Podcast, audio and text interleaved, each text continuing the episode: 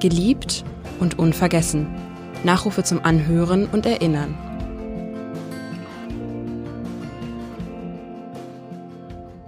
Peter Mertens, Hamburger Schauspieler, geboren am 23. August 1931 in Hamburg. Gestorben am 11. Juli 2020 ebenfalls in Hamburg. Er wurde 88 Jahre alt.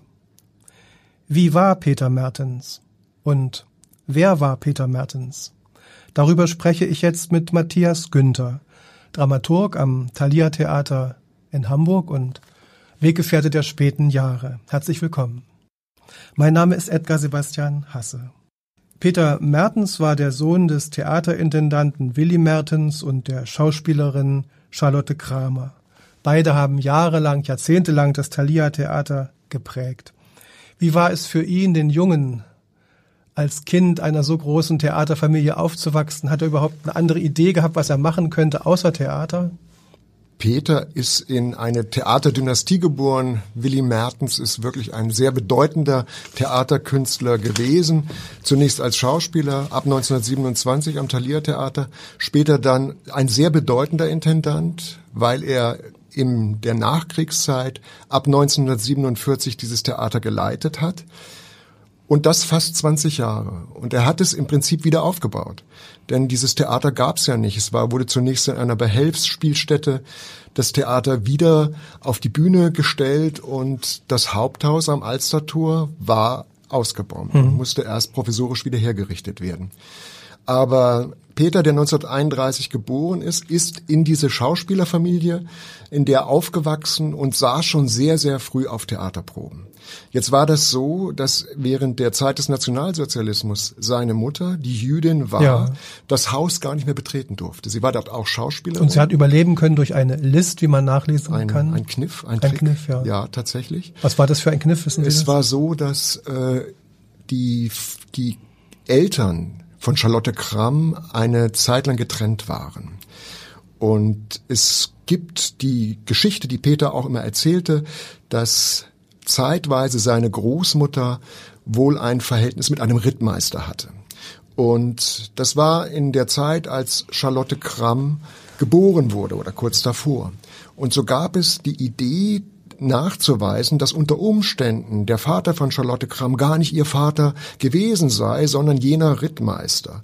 Und damit konnte man in einem speziellen damals dieser äh, sehr schrecklichen Verfahren in einem Institut wurden dann die Köpfe vermessen und dann konnte festgestellt werden, es könnte durchaus sein, dass Charlotte Kramm nur Halbjüdin gewesen ist und damit auch ihr Sohn Peter, äh, Vierteljude und äh, somit äh, ist die ist es sozusagen, liegt eine Situation vor, dass sie nicht deportiert werden müssen hm. und dass sie in Deutschland bleiben können.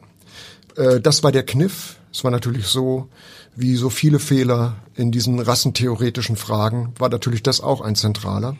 Aber es hat das Überleben gesichert. Hat ihr Überleben gesichert und damit auch natürlich dann die Nachkommenschaft. Hat das irgendwie Peter beeinflusst in seinem Leben, diese Geschichte, diese Abstammung? Ja, natürlich. Also Peter musste als junger Mann, äh, wenn er Fußball gespielt hat, saß er oft alleine auf der Moorweide, weil viele seiner Schulkameraden gerade bei der Hitlerjugend sozusagen sich versammelten und er saß dann dort mit seinem Ball. Das führt aber dazu, dass er ein Virtuose am Ball wurde. Ähm, er hat darunter natürlich gelitten und er hat das auch zu Hause äh, zu spüren bekommen, was das bedeutet. Die Mutter musste sich wenn heimlich in das Theater schleichen, um den Vater dann auf der Bühne zu sehen. Peter saß oft allein im Zuschauerraum und bewunderte seinen Vater, der ja ein vorzüglicher Schauspieler war. War er so ein Übervater für ihn oder war es eher ein dann später partnerschaftliches Verhältnis? Es war sicherlich, so wie Peter berichtet hat, später ein partnerschaftliches Verhältnis, aber zunächst war das ein Übervater. Warum? Wenn man überall angesprochen wird bei diesem Nachnamen äh, Peter Mertens, sind Sie der Sohn des Intendanten, des großen Schauspielers?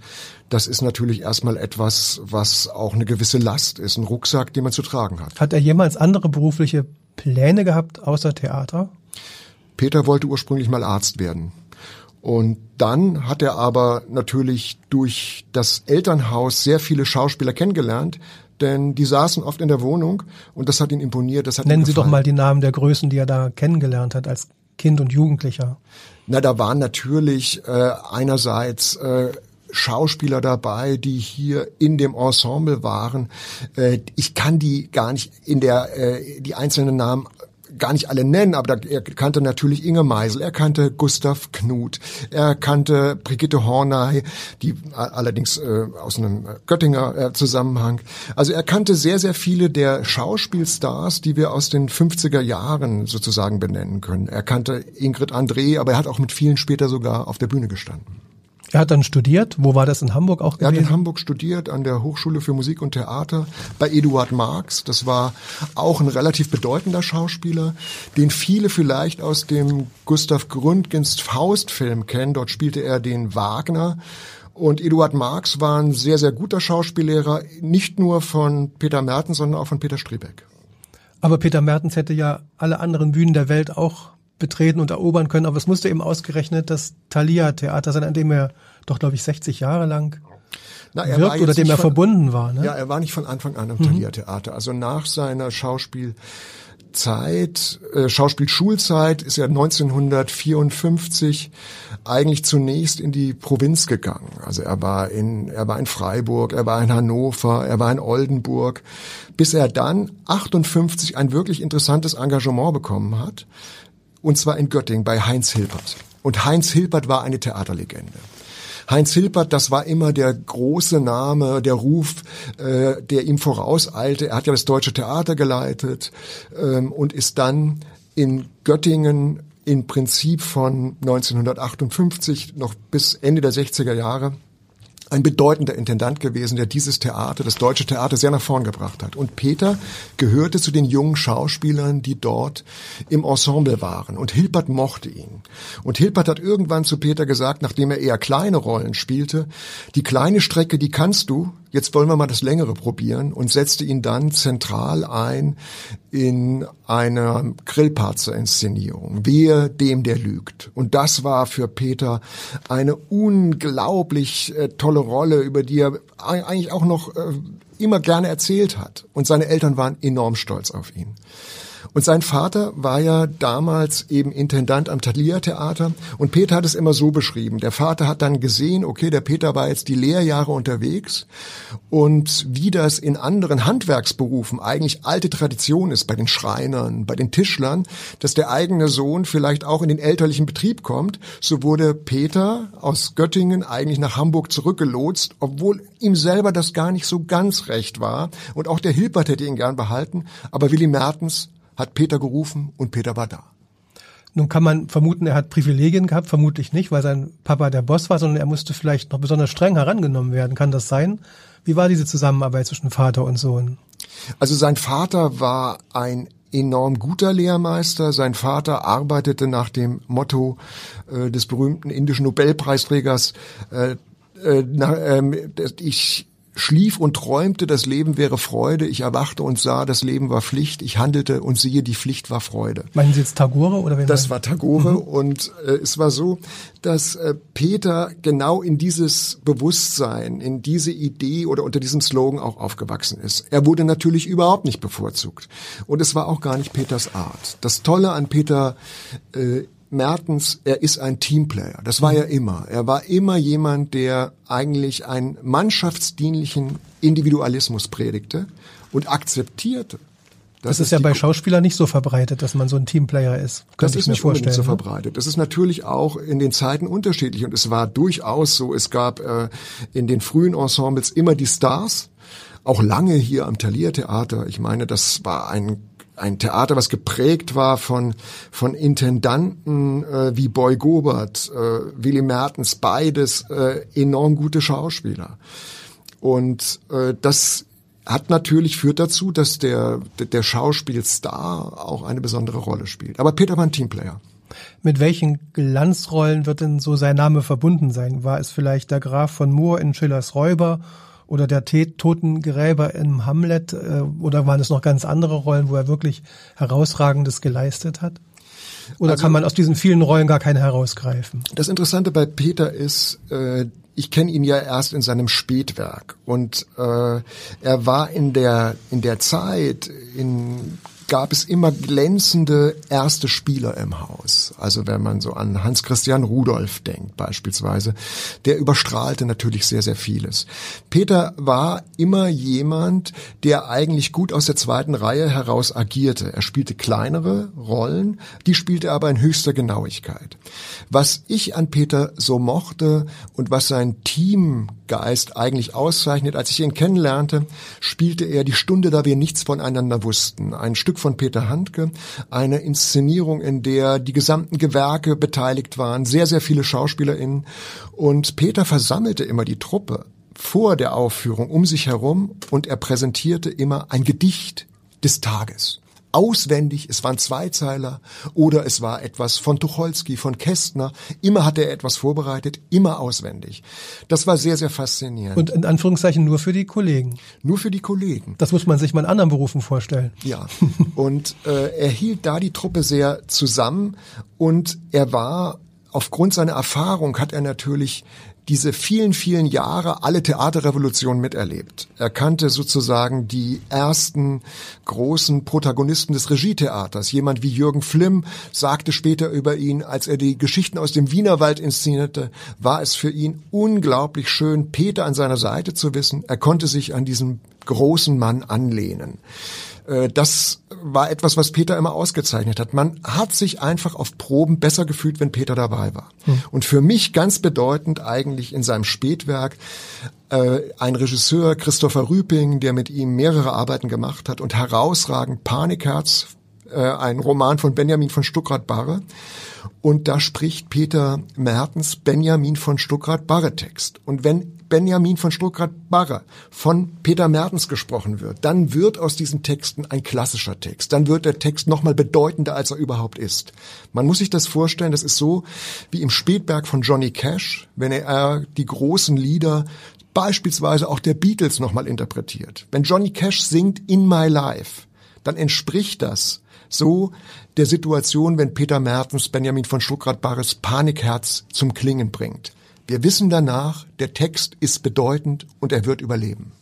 Wie hat er sich auf diese Texte und auf die Rollen vorbereitet? Haben Sie Kenntnis davon gehabt? Peter hat mit einer ungeheuren Genauigkeit Texte gelernt und er konnte sie auch sehr schnell. Er kommt aus einer Generation, die wirklich da mit höchster Disziplin immer noch eigentlich sich über das Textbuch beugt. Also wenn man Peter gefragt hätte, was bist du eigentlich für ein Schauspieler, er hätte immer gesagt, er kommt vom Text. Und den Text beherrschte er auch. Ich habe mit ihm vor relativ zwei Jahren äh, die Iran-Konferenz, hat er mitgespielt, ich habe das inszeniert und er spielte einen über 90-jährigen Dirigenten mit einer hohen Spiritualität und es war eigentlich so geplant, dass sämtliche Schauspielerinnen den Text nur lesen.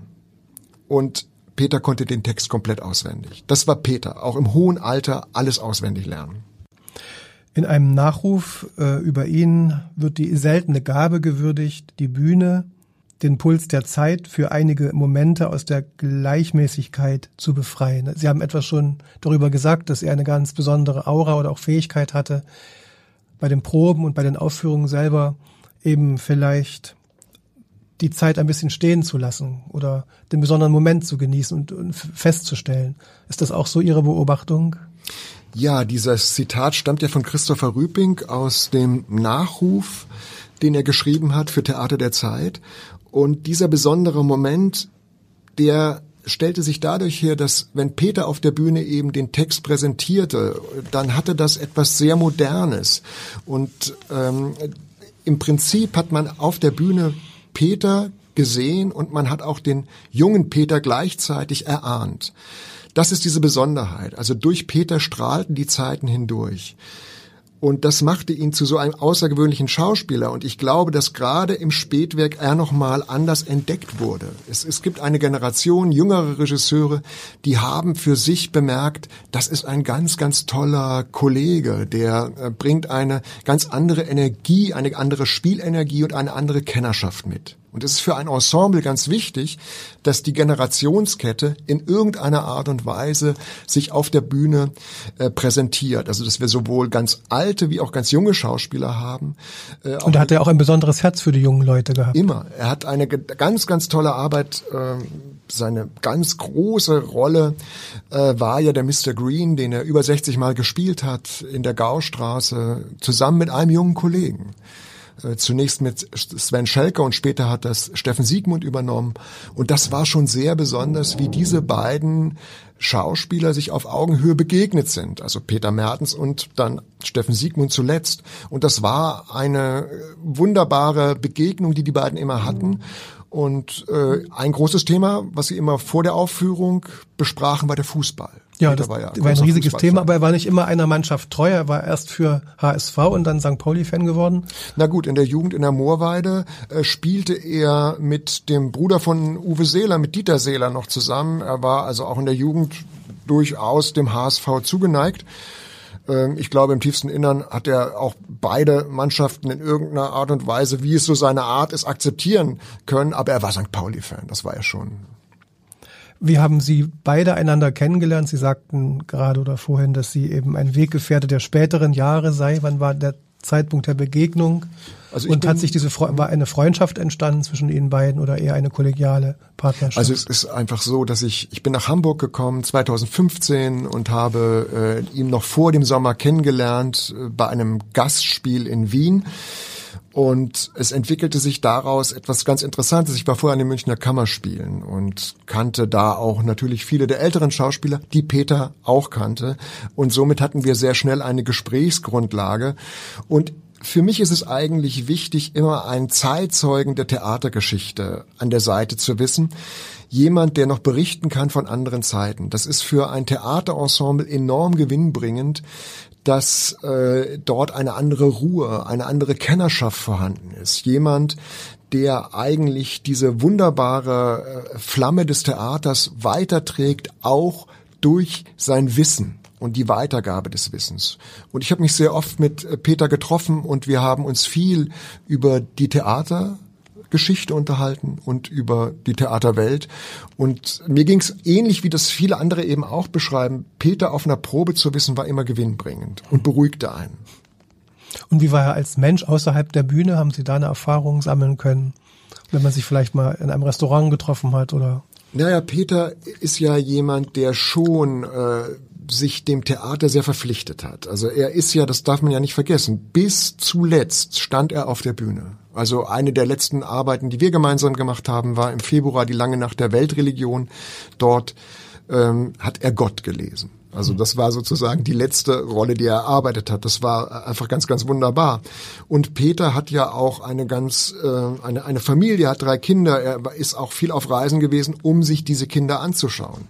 Interessanterweise ist es ja heute so, früher fragte man, ähm, Peter Mertens, äh, ach, der Sohn von Willy Mertens, dem großen Intendanten. Und äh, in den letzten Jahren, in den letzten 20 Jahren wurde ja immer gefragt, ach, Peter Mertens, Sie sind der Vater von Michael Mertens, dem großen Schauspieler. Äh, und Michael ja, alle Mertens drei Kinder sind ja Schauspieler geworden. Alle drei. Und alle drei sind dem Thalia Theater verbunden.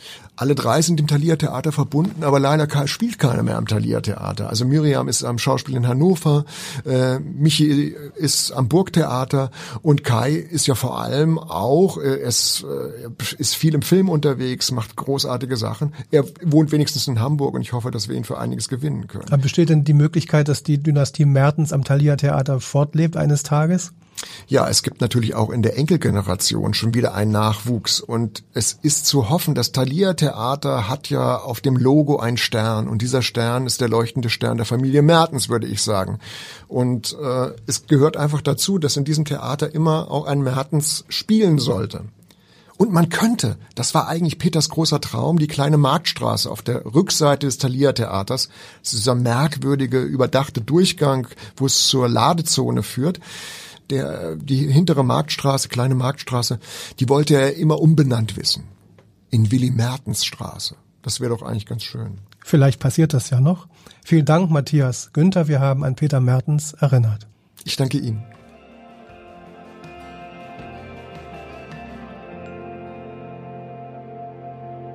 Weitere Podcasts des Hamburger Abendblatts finden Sie auf abendblatt.de slash podcast.